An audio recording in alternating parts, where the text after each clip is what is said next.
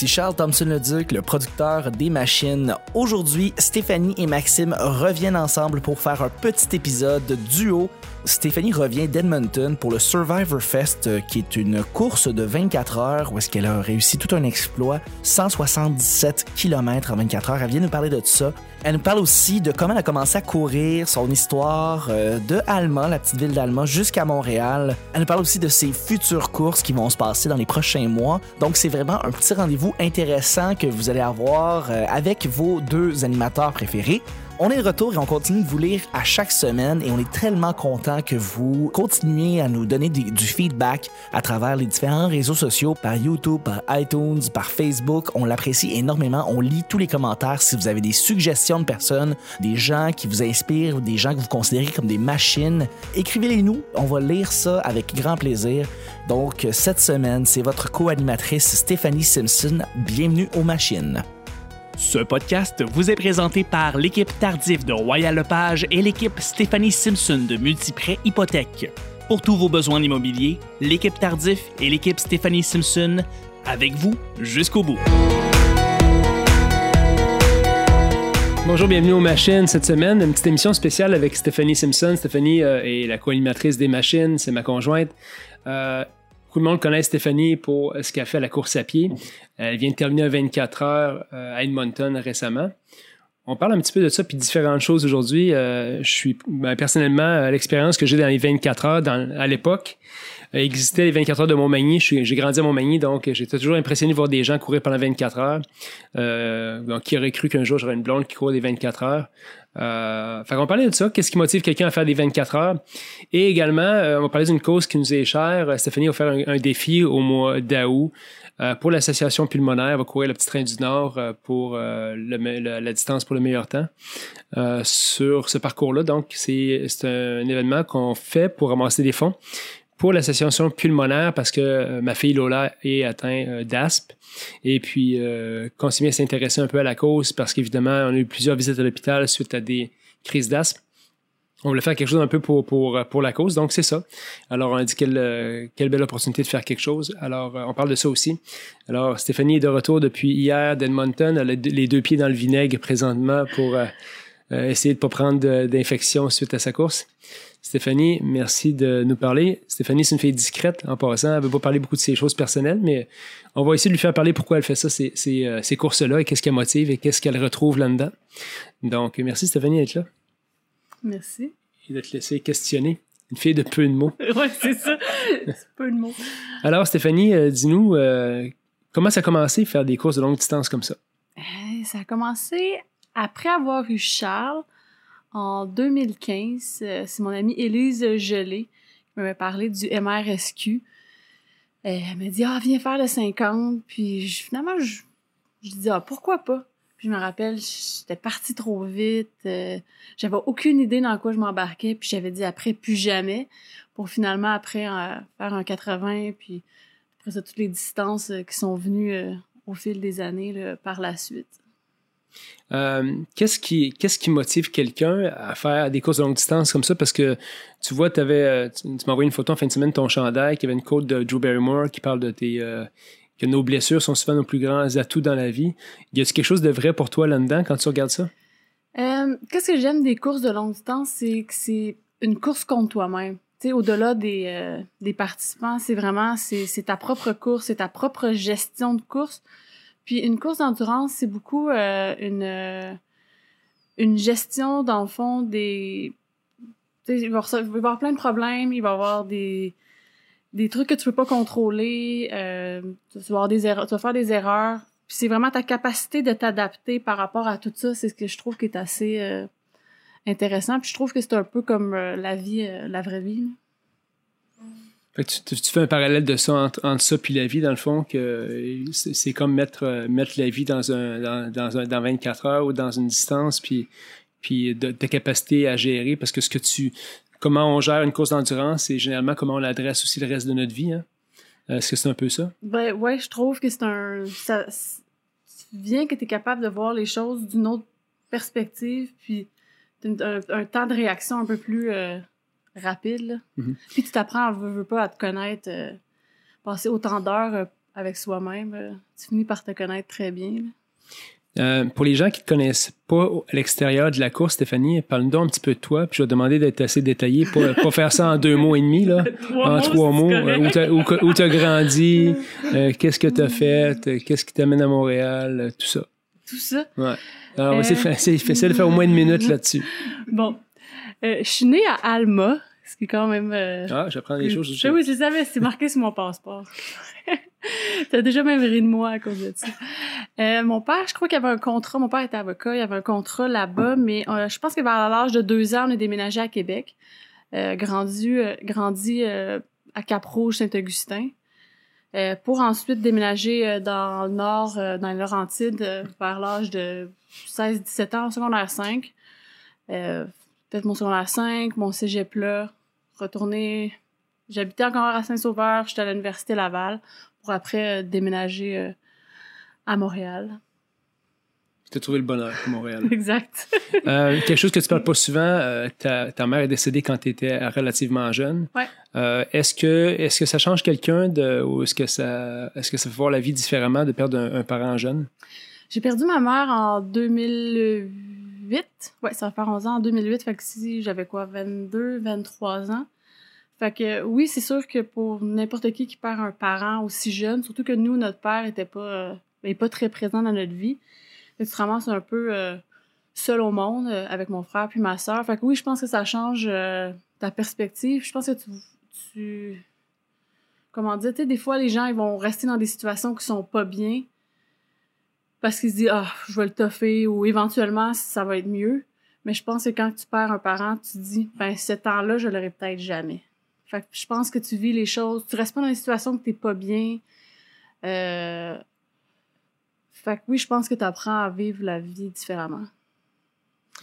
Euh, pour parler un petit peu euh, du défi que tu as fait, le 24 heures que tu as fait, c'est ton premier 24 heures que tu faisais. Tu avais un objectif qui était de te qualifier pour les championnats du monde. Ouais. Euh, comment ça s'est passé cette course-là? Comment ça se passe le 24 heures? Surtout de tourner sur une piste de 400 mètres. Ouais. Euh, D'ailleurs, ça compte les, tours, les nombres de tours. Fait que c'est sûr que la piste est mesurée aussi sur le chemin le plus court. Fait que je veux pas, c'est physiquement impossible de courir tout le temps là. Fait que je veux pas, on se trouve à faire un peu plus que, que le nombre de kilomètres de qu'est-ce qu'on a fait.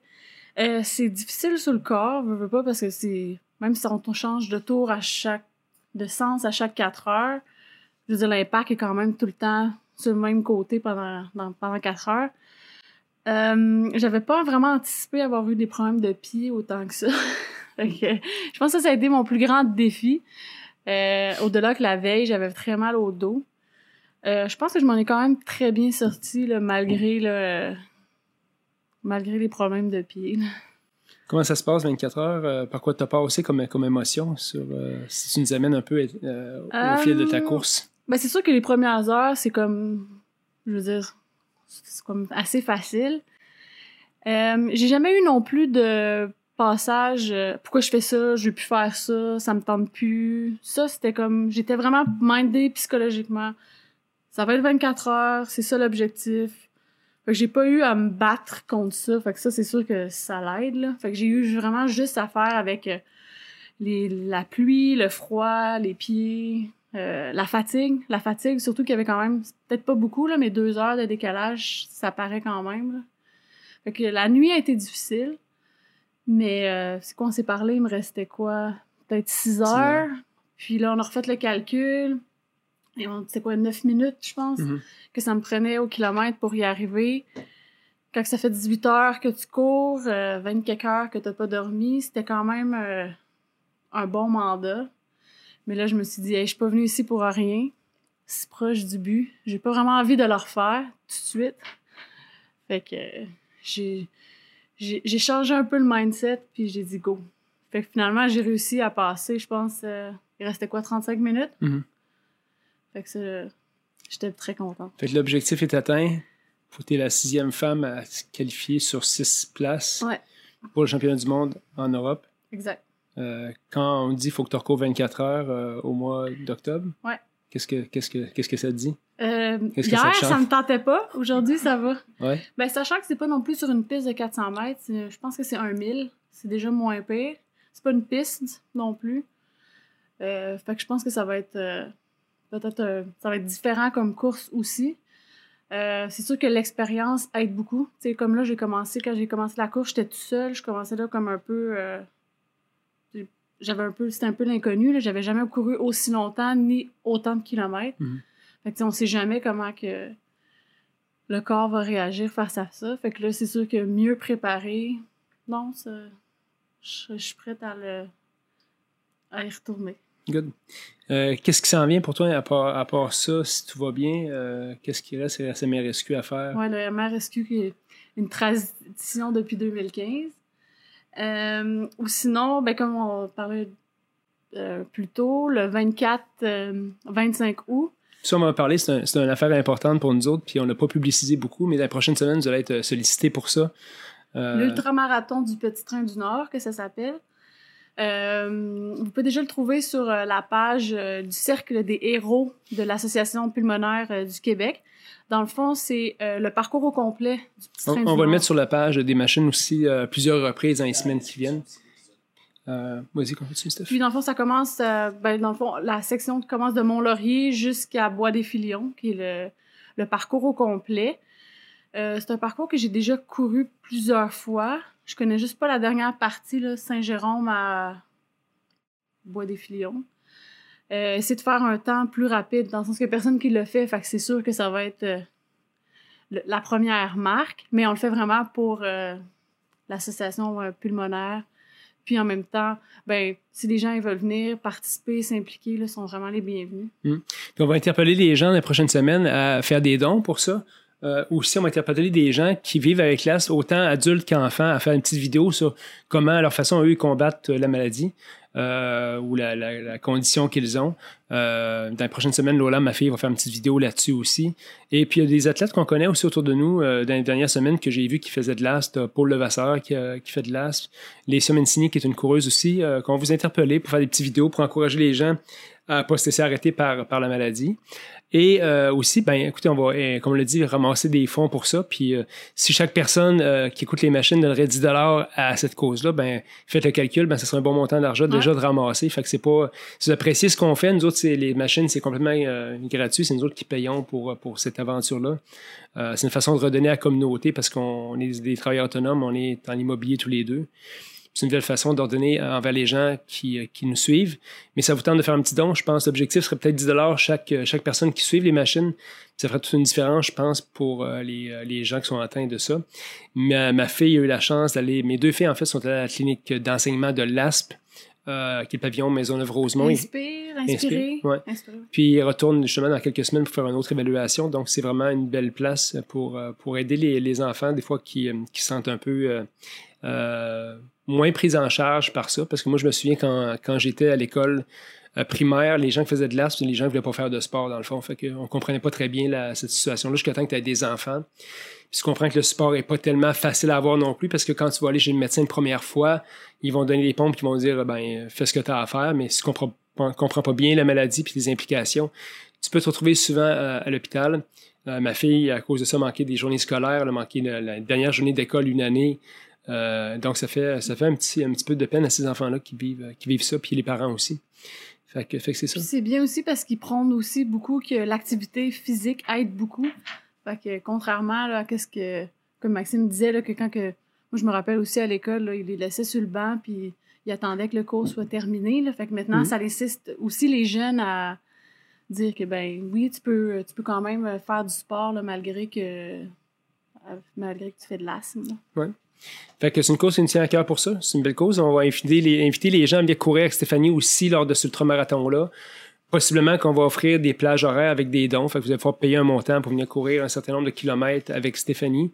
Euh, pour encore là, le but, c'est de ramasser le plus d'argent possible pour cette cause-là, euh, puis rendre un événement positif. Puis qu'on on va sûrement inviter les gens à finir la course avec Stéphanie, les gens qui ont de l'asthme, à finir peut-être les derniers kilomètres avec Stéphanie pour, euh, pour encore là, pour, euh, pour donner un peu de motivation à, à tout le monde qui pense que c'est un obstacle plutôt qu'un tremplin d'avoir cette condition-là. Alors, euh, c'est à peu près ça, Stéphanie? C'est à peu près ça. Fait qu'on va mettre souvent le lien, vous allez voir sur la page des machines dans les prochaines semaines, euh, des vidéos aussi. Ça s'en vient à grands pas. On est déjà, le temps passe trop vite. On est déjà rendu au mois de juin, juillet, à août, ça va arriver vite. Alors, on va s'impliquer à fond là-dedans pour avoir un succès dans cette aventure-là. Stéphanie, autre chose à dire sur euh, les gens qui pensent à faire un ultramarathon? Qu'est-ce quoi dire? Hein? C'est comme. euh, C'est pour les inspirer à faire une pour les inspirer. Euh, je pense que c'est quelque chose à essayer dans sa vie, absolument. Quelqu'un qui court, là, qui aime vraiment la course. Euh, même toi, d'ailleurs, au début, je me rappelle, tu me disais, tu me trouvais un peu débile de faire ça. Pour que finalement, tu as fait ton premier 100 000 l'année passée. Hmm. Puis toi aussi, je pense que tu fais un peu un parallèle avec la vie par rapport à la course d'endurance. Fait que c'est complètement autre chose que un marathon, un demi-marathon. C'est une autre euh, très belle aventure qui mérite euh, d'être faite au moins une fois dans sa vie. Ben, je pense que la- moi, ce que je retrouve beaucoup dans l'ultramarathon aussi, c'est que c'est une aventure souvent, plus en solitaire. Tu vas faire un marathon, tu as beaucoup de monde, puis il me semble que dans la vie quotidienne, on est déjà entouré de pas mal de monde à tous les jours. Fait que c'est un peu euh, te retrouver tout seul avec toi-même, puis euh, pas avoir à rendre de compte à personne à part, à part en- envers toi, parce que faut que tu traînes jusqu'à la ligne d'arrivée, là, même si ça, ça fait mal un bout de temps. Là.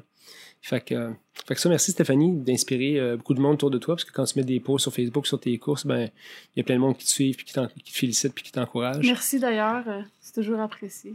Et puis, ben, longue vie à, à ta vie d'athlète, à notre vie de couple, on le souhaite. Et à mes pieds. Merci les machines, puis n'oubliez pas, euh, d'aller faire un petit don. On va mettre le, le lien, sera super apprécié. Euh, comme on dit souvent, on ne demande rien pour, ce qu'on fait, on, on donne du contenu gratuitement. Si vous avez une manière que vous aimeriez donner, ben ça, la meilleure façon, ce serait de contribuer à cet, événement-là. Alors merci mille fois, passez une très bonne semaine, puis on se parle la semaine prochaine. Bye bye. Ce podcast vous a été présenté par l'équipe Tardif de Royal Lepage et l'équipe Stéphanie Simpson de Multiprêt Hypothèque. Pour tous vos besoins immobiliers, l'équipe Tardif et l'équipe Stéphanie Simpson avec vous jusqu'au bout.